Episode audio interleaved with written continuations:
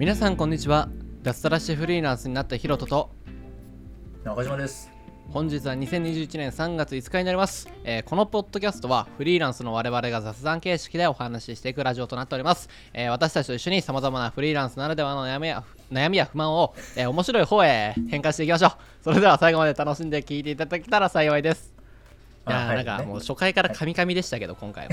もうなんか最近滑舌がなんかなんだろう前にも増してどんどん悪くなってる気がしてはい。何なんだろう、まあ、滑舌が良くなるように、えー今日は少しでもちょっと意識して話していきたいと思っております。うん。なるほど。はい意識することって結構大事だよね。いや、大事なんですよ。僕、視線も、はいはい、すいませんでした。おいてもさ、はい。意識しながら何かをやるのと、何も考えずに何かをやるのとでは、得るものが違うと思うんだよね。なるほど。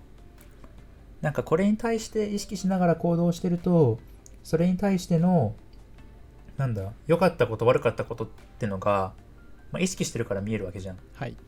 でも意識してなかったらああダメだったなーとか、うんああよかったなーぐらいで終わっちゃうんだよね、俺中学生の時もずっとそれで高校生の時も多分それだったんだよねまあ、そう、意識してるからこそ学びがあるからね。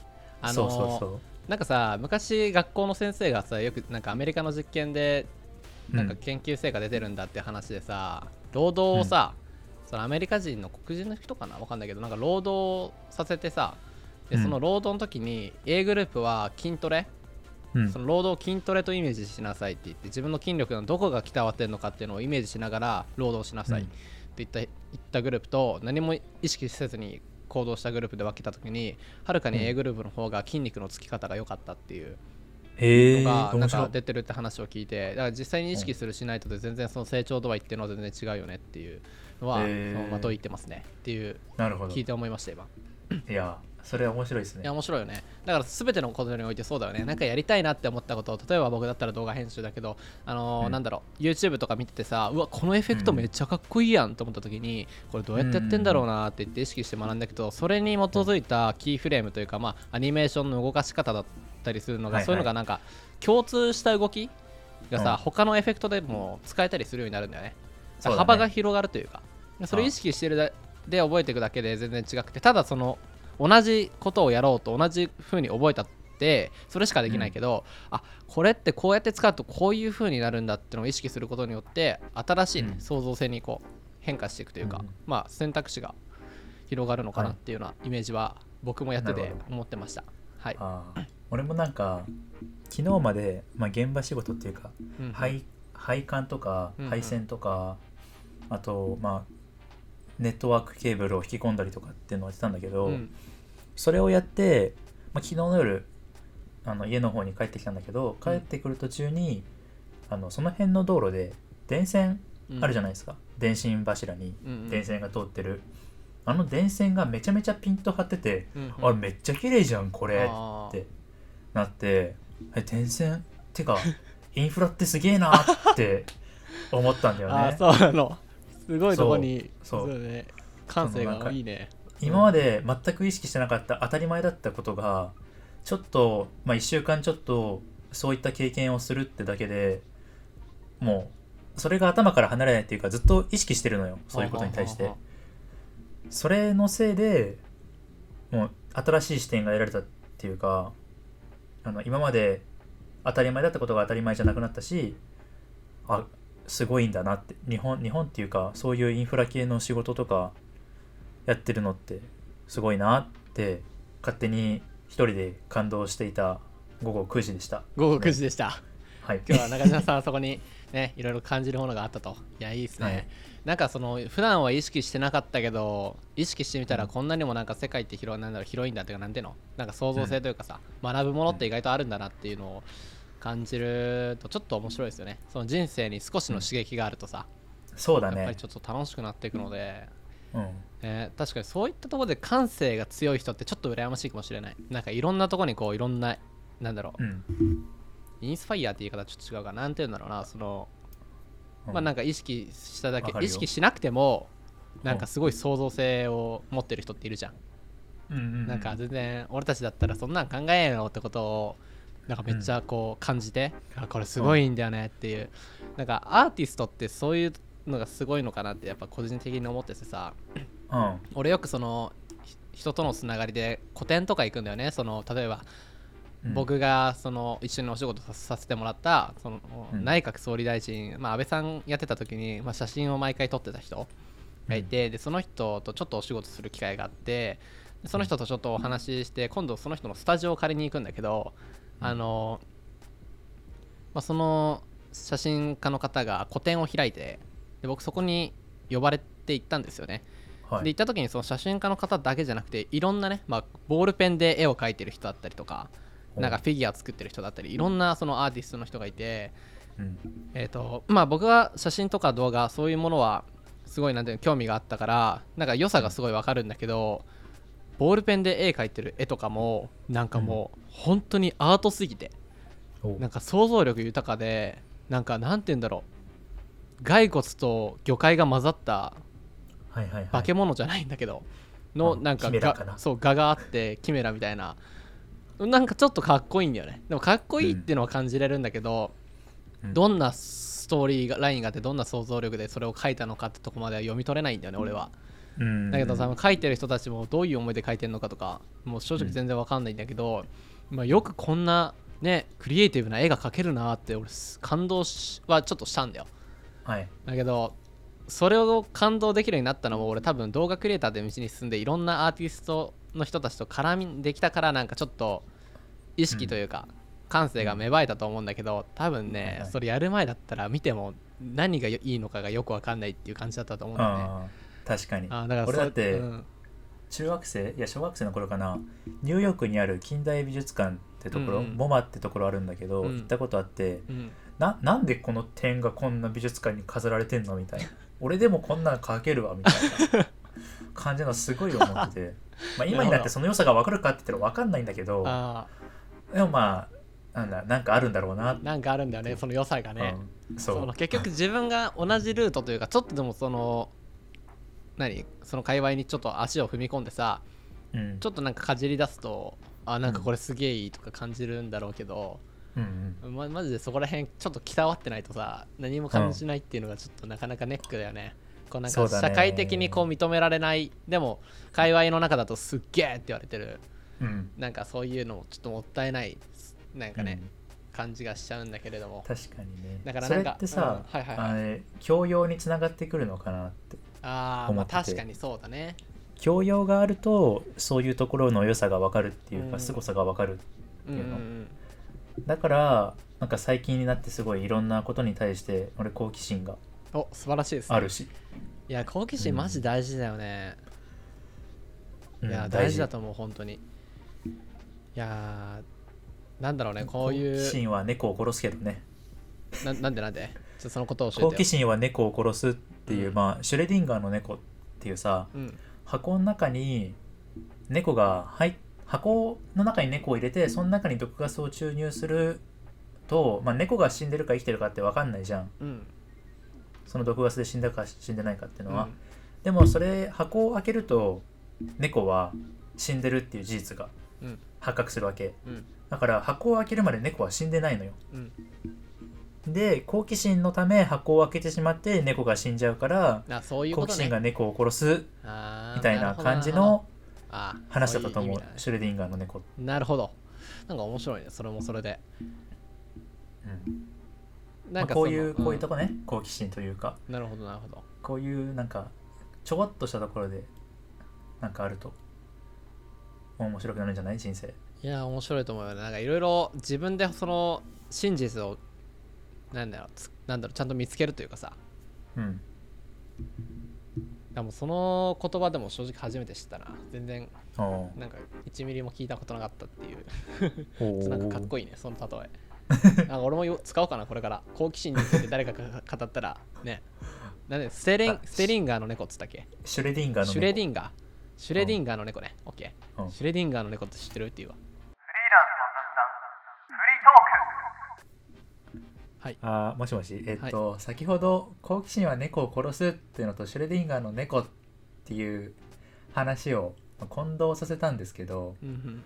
ああの好奇心は猫を殺すっていうのは好奇猫っていうのは好奇心がすごい旺盛で、うん。その好奇心のせいで、まあ、毒を食べたりうん。事故に遭ったりとかで、うん。まあ、死んじゃうよねっていうのが、まあ、好奇心は猫を殺すっていう、まあ、他にも過剰な好奇心は人を滅ぼすっていうようななるほど。ことがあるらしいんですけどはいはいはいはい。で、まあ、全く別の話でシュレディンガーの猫っていうのがあってそのシュレディンガーの猫っていうのはえっとまあ量子力学量子量子力学かの界隈でのそのまあ量子って状態を確認しないと分かんないみたいな感じで確認したら崩壊するじゃないけどなんかねよくは不安定なのかな？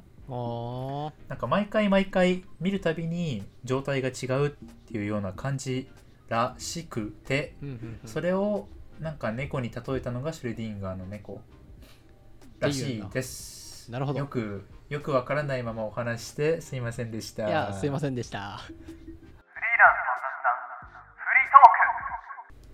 まあなんだろうな本当にアーティストっていうかさちょっと話変わっちゃうかもしれないんだけど、その、まあみんなには分かってもらえないかもしれないけど自分が好きなことをただ一生懸命やっていく、そのかコミットしていくってなってた時にさなんだろう、うん。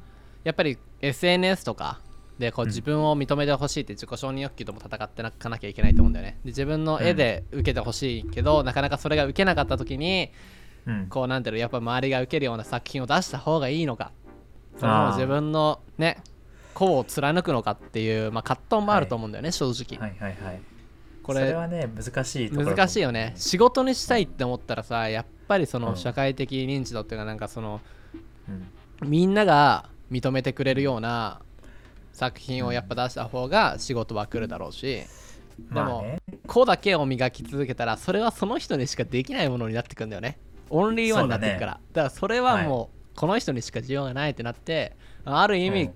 その他者がいなくなるというか競うん競合がいない。そう競合がいなくなるからそれはそれでまた、まあ、面白いから、まあ、どっちが正解とも正直言えないけど、まあ、うん僕はやっぱり好きなものを、まあ、誰が何と言おうとね自分が好きだなって思うものを、やっぱり作り続けてた方が何よりも楽しいなってことに気づいてるからはい。なんいやかそれは強いと思うよ。それ両気づいてる。まあそうだね。でものとそれを貫けるっていうのは。そう。いやでもね俺も葛藤したよ。一時期。なんかあんまりうん。受けないなって思った時に。てかさ、うん。SNS ってよくないよね。よくないかもしれないねもう本当に自分の自分よりすごいものしか見えないっていうかいやーでもどうだろうな。すごいものしか見えないじゃん。SNS でまあバズるものってのは全部すごいものだしそのすごいものじゃないと発信しないみたいな風潮あるから、うん。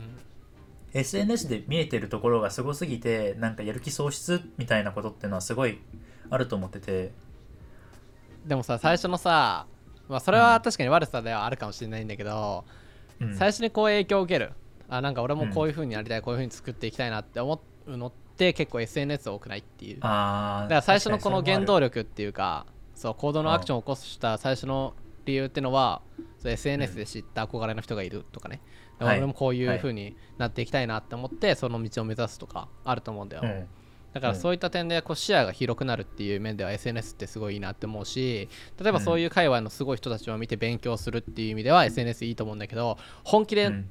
やった時に、うん。なんか全然俺成長してんのか成長してないのかってのが確かに分からなくなってくるんだよね。最初はすごい分かると思うの、だって最初はレベル1だからもうほんのちょっとやっただけでレベル10とか20とかすぐ上がってくじゃん。でもやっぱ50ぐらいになってくとさ50からの経験値ってうん。1上がるのもすごい大変なんだよね。もうレベル1そうだね。からレベル2030上げるのと一緒ぐらい大変だからなんかこううん。自分の成長が見えるか見えないかって言ったら正直分かりづらくなっちゃってモチベーションに関わってくるんだよね、そういった時に SNS 見ちゃうと、なんか自分より年下でこんなにすげえやついるってなんかもう俺の人生どうなっとんねんってなってくると あもうマジで終わったわっていう気持ちにうん結構なっちゃうから、そこのモチベーションの維持が非常に難しい。この好きなことをやりつなんか好きなことが辛くなってくるというかうん。ある意味ね。好きなんだけどなんかそうなんだよね。辛い。みたいな何この好きと辛いのなんかすごい矛盾に生きている俺みたいな、うん。ね、あるんだよねそういうのが。あるあるでもねここを貫けるやつがねうん。一皮向けていくんでしょうね。まあでも逆に言ったら若さって強くない話になるよね。まあ正直失敗が失敗じゃないので。うん。失敗というか経験だよね、うん。経験だしその若い若いのにこんなにできる俺すごくないっていう自己肯定感ってのも出てくると思うの、まあそれもあると思う。逆にね。だから自分より若いのを見ちゃうとちょっとあれだけど自分より年上の人であこの年になったらここまでいけんのかってかこれを超えてやるみたいな感じのモチベーションにつながるのもまあ SNS ではある、まあそうね。てか世代って怖いよね。なんだろう正直さ今俺たちが感じているものっていうのをこの、うん。やっぱねネットが普及っていうかすごいね情報が広がってから、まあ、俺たちの何個も下の人たちが同じ情報を見ることが簡単にできるやん。そうだね。なった時に受ける影響も一緒だし受ける学びも多分一緒だったりするし感性の違いで、うん。もしかしたら俺らより下の子たちの方がすごいいい捉え方をするかもしれない。ってなってた時に、俺たちが10代まあ10あ20歳になる前とかまあ20歳ぐらいの頃に、えっ、となってたレベルがもう本当に15とかもう高校生中学生あたりうん。で、うん。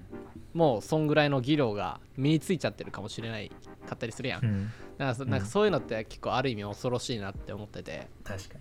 それなんか俺経験あってさうん。3つぐらい下の後輩でうん。なんだもう考えてることが俺3年前絶対そんなことそんな考え方できなかったっていうような考え方をしてる人がいてでまあか通ってきた道っていうのはある程度似てるからうん。あこいつすげえませてんなっていうか、うん。なんでなななんだろう。今の自分と対等に話してることになんか嫉妬しちゃうというかあ俺は3年前はこんな話し方できなくて1年半ちょっと働いてやっとこういう考え方ができてるのになんでこいつは大学生大学2年生でこんな考え方できるのかなみたいなのはあるんだよね。いやーすごいよねそれが人生経験なのかそれともやっぱり社会、社会のなんだろう社会情勢による人生経験の違いなのかっていうところはあるんだよね。何がすごいってもう世の中がすごいわ。だから結局その人も気づけたからそういう風なアクションを起こしてるからそういうような学びを走ってるわけでうん。だからよくその自己啓発系の YouTuber のコメント欄とか見るとさ高校生とか中学生がね、コメントをしててなんかもっと学びたいですっていうすごいうん。なんだろう、まあそれこそ好奇心にあふれるというか、まあ、とにかくいろんなことに首突っ込んでいこうっていうような行動力あふれる子がいるんだけど、うん。まあ、彼らもこうやってネットがね本当にもう誰でも簡単にさ情報をねちょっと調べたら出るような社会になったからこそ、俺たちはさまだなんだろうそこまでなんかそうやってサーチをするうん。のがなんだろうやっぱり中学とか高校ではあんまなかったというか、やっぱりどうしてもまだそういう人たちが世の中にあんまりいなかったその教えてくれる人たちっていうのが。なんかうん。見つけるのがちょっと難しかったところあると思うんだよ。だって俺たちが高校生ぐらいの時に YouTuber っていうのが職業になり始めたぐらいだから。でまだ認めら学の時からなってたよ、いやあの認めてられ認められてなかったじゃん。まあ、世間的に認められてはいなかったけど、うん世間的に認められてなかった職業としては成立してたと思う。えっ、とまあ YouTuber って言葉ができたのが高校生ぐらい。の、うん。その中学ぐらいからあったけどちゃんとその YouTuber っていう職業欄はなかったと思うね、そのなんかさ個人事業とかなんかいろいろ職業に書くうん。欄で YouTuber って欄ができたのって確か高え校生の時 YouTuber っていう職業欄があるの？あ YouTuber なんかねかあるはずなんだよ。なんか俺それをさ高校の時うん。にそのトピックを見て、あ世間的に認められ始めたんだなっていう、へえ。そうそうそうそそうなんだ。それは知らなかった。YouTuber ちょっと調べてみてよ。えー、今？あとでもいいけど。いや職業でさあ その欄を書くところができたって言われるじゃあなんかさ、その子供たちのさうん。なんかなりたい職業ランキングとかでもちゃんとその職業として出てるじゃんそれが、うん、まあそれってさそれは子供たちがふ自動自由に書いてるからそうなってるだけじゃないの？そこのまあどうでもいいんだけどまあ要はその高校の時に本当にうん。YouTuber ってものがちゃんとうん。職業として認められ始めたんだよ。で、はい。俺らが高校3年生ぐらいになった時に YouTube で稼ごうっていう人たちがどんどん増えてきててで卒業したぐらいに結構そういう職業の人たちがもうありふれてきたっていう、うん。そのトップを走ってた人たちのその、なんだろう。そのなんていうのレベル低いって言っちゃいかんけど。はい。なんていうのまあまあ出てきたわけいっぱい。で、はいはいはい。それが出てきたことによって情報量っていうのが一気に増えたじゃん。ちょっと調べただけでいろんな解説が出るし複数個出るからそ,、の人だけが知らない情報、なんだから、うん。個々が知ってる強みの情報がさまあ何回か見ることによってさより良い情報っていうのを自分の中で取り入れることができるようになったんだよね、うん。昔は情報量が少なかったから本当にそれが正しいか正しくないかとかもよく分かんなかったし、まあ、その人が変なこと言ってたら変な情報が入るようになってたなってたけど、ね。今はいっぱい出てるってことから自分でちゃんと判断して情報をつかみ取れるようになったからそういったうん。それな分で、なったからっていうのはうん、個人によってくるものだと思ってて、いやだからいいんだよ。なったからうん、だからこそその行動力ある子たちが情報っていうのを自分たちで掴み取れるようになったから気づけるようになったんだよね、うん、だからその年下の子たちでも俺たちと同じ、俺たちがその年代では気づけなかったろうってことが当たり前に気づけていけちゃうからこそいや世の中は恐ろしいなって俺正直思ったけど、まあでもすごいよね。はい、進化してるから、うん。逆にその地球で生存できるかできないかっていうさ、まあ、環境問題になってきた時に俺たちの下の子たちがもうどんどんどんどんレベルアップした、ね、世代が出てくるから、そういった問題にも解決できるようになっていくかもしれないって思うと、まあ、いいすごい希望ではあるんだけど、そうだね、まあ自分がそう考えたらさ、そのそういうツールが使えていない世代っていうのはさあ。本当に情報が自分の経験則でしかないわけなんだよね。うん。だからなんだろう20年後30年後の政治家たちっていうのはどうなってんのかななんか全く想像つかない。ああ想像つかんね。確かに。デジタルネイティブが国を牛耳る時デジタルネイティブ。って言うらしいよ。あそうなんだ。そうもう生まれた時からスマホなりなんなりがある世代のことを。デジタルネイティブっていうの？そう。そんな言葉出てきた？で結構前からあったと思う。多分俺らもデジタルネイティブなのかちょっとギリギリなってないのかぐらいの世代だと思うけど。2001年に提唱されておりますね多分。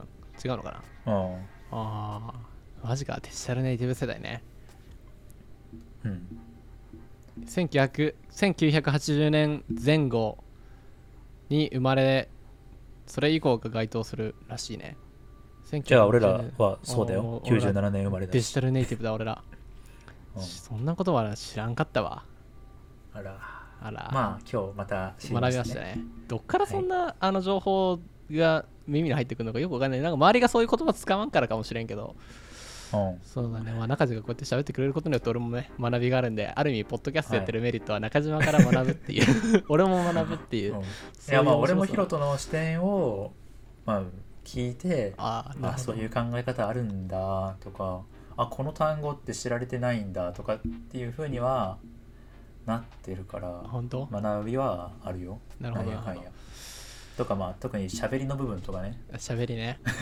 喋喋りはねなんだ。俺喋ること大好きだからね。まあでもそん,、うん。そんな話がうまいかっていうと、まあ、僕のビジネスパートナーの司君って子がねうますぎてなんかもう、うん彼うまいね。彼話うますぎるんですよね。僕はもうそこを学んでどんどん僕も上手くなっていきたいんですけど。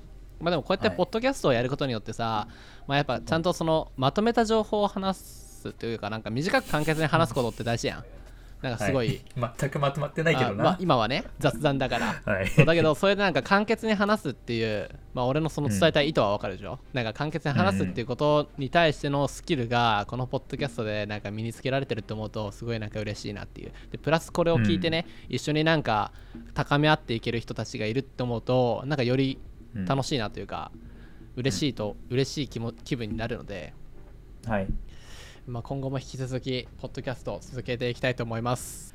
はい。ということで今回の放送は、えー以上となります、えーまた次回の放送でお会いいたしましょう。ありがとうございました。ありがとうございました。